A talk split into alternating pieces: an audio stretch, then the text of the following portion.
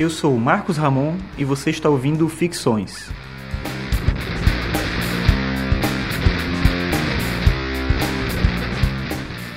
Esse é o episódio 28 e hoje eu vou falar sobre dúvida.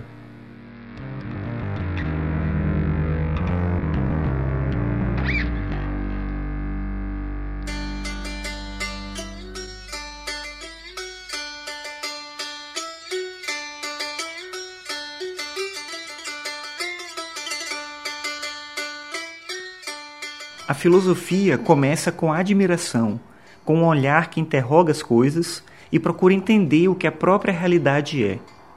Mas essa admiração, esse espanto diante do novo, encontra na dúvida um caminho para se desenvolver, para se estabelecer. E isso seria simples se a dúvida não fosse uma faca de dois gumes, algo que ao mesmo tempo que dá forças e possibilidades, que permitam, por exemplo, que se produza mais pesquisa, mais conhecimento, também pode matar a curiosidade e tornar a vida praticamente insuportável. Talvez pensando justamente sobre essa ambiguidade da dúvida, é que Flusser afirmou, dois pontos, abre aspas, a dúvida, como exercício intelectual, proporciona-nos poucos prazeres puros, mas como experiência moral, ela é uma tortura, fecha aspas. E é isso mesmo que eu penso. Não aceitar o que está dado e posto como verdade é a condição mínima para que a filosofia, a ciência e a arte se desenvolvam. Nesse caso, a dúvida é o começo de uma paixão e promove o encontro entre boas ideias e a vontade de realização. Mas se uma pessoa que possui uma fé, qualquer que seja ela, passa a duvidar do que acredita, essa dúvida não gera o mesmo efeito que no exemplo anterior.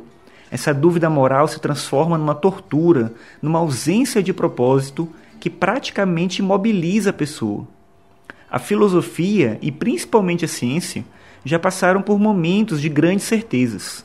O ímpeto daqueles que construíram as bases da revolução científica e do iluminismo geraram uma onda de otimismo e confiança tão grandes que se tornou praticamente inviável duvidar de qualquer coisa. A era das certezas, da confiança na razão e seus propósitos, seguiu até pelo menos o início do século XIX. Foi ali, bem ali, que alguns intelectuais começaram a perceber as contradições e limitações da razão e dessa era de certezas absolutas que só traria glórias e benefícios para a vida humana. Schopenhauer, Marx, Kierkegaard, Nietzsche, Darwin, Freud foram alguns desses pensadores que tentaram resgatar o poder da dúvida diante do mar de certezas em que a humanidade começou a se afogar. Ao contrário do que se pensa, a Revolução Industrial e o capitalismo não trouxeram benefícios técnicos e sociais para a maioria da população.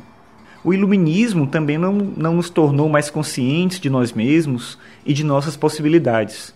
A ciência, que tanto ajudou a transformar o mundo, não ofereceu garantias de que suas descobertas e invenções não seriam usadas contra a própria humanidade. Diante desse cenário, duvidar se tornou uma dádiva, algo essencial para que ainda pudéssemos acreditar em nós mesmos e nos outros. É verdade que a dúvida é ambígua e suas consequências são, em parte, dolorosas. Mas você não acha que é melhor um mundo com dúvida, receio e angústia do que um mundo cheio de certezas e garantias? Algo que não é só ilusório, como destrutivo? Foi por ter certeza demais que Ícaro acreditou que podia voar cada vez mais alto. Para vivermos melhor, precisamos duvidar de tudo, ainda que apenas como exercício. É a dúvida que nos mantém vivos e prontos para as próximas descobertas e realizações. Tá, mas aí você deve estar se perguntando: como ele pode ter tanta certeza disso?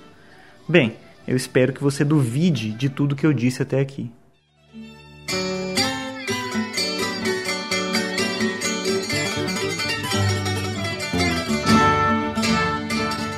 Obrigado por ouvir mais esse episódio. Esse foi o episódio 28 sobre dúvida.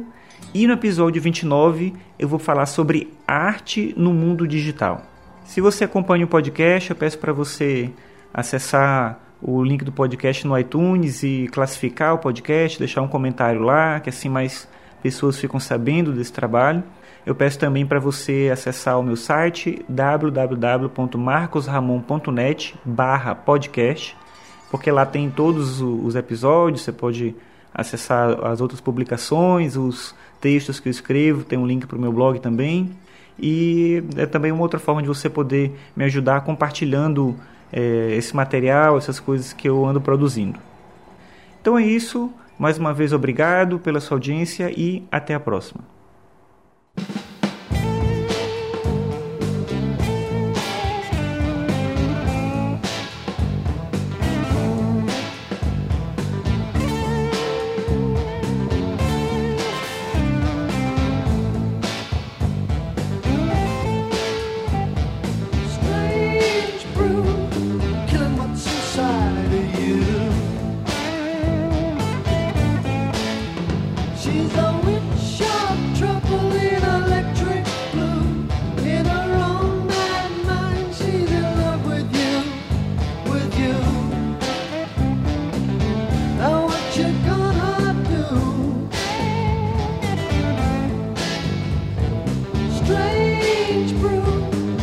What's inside of you.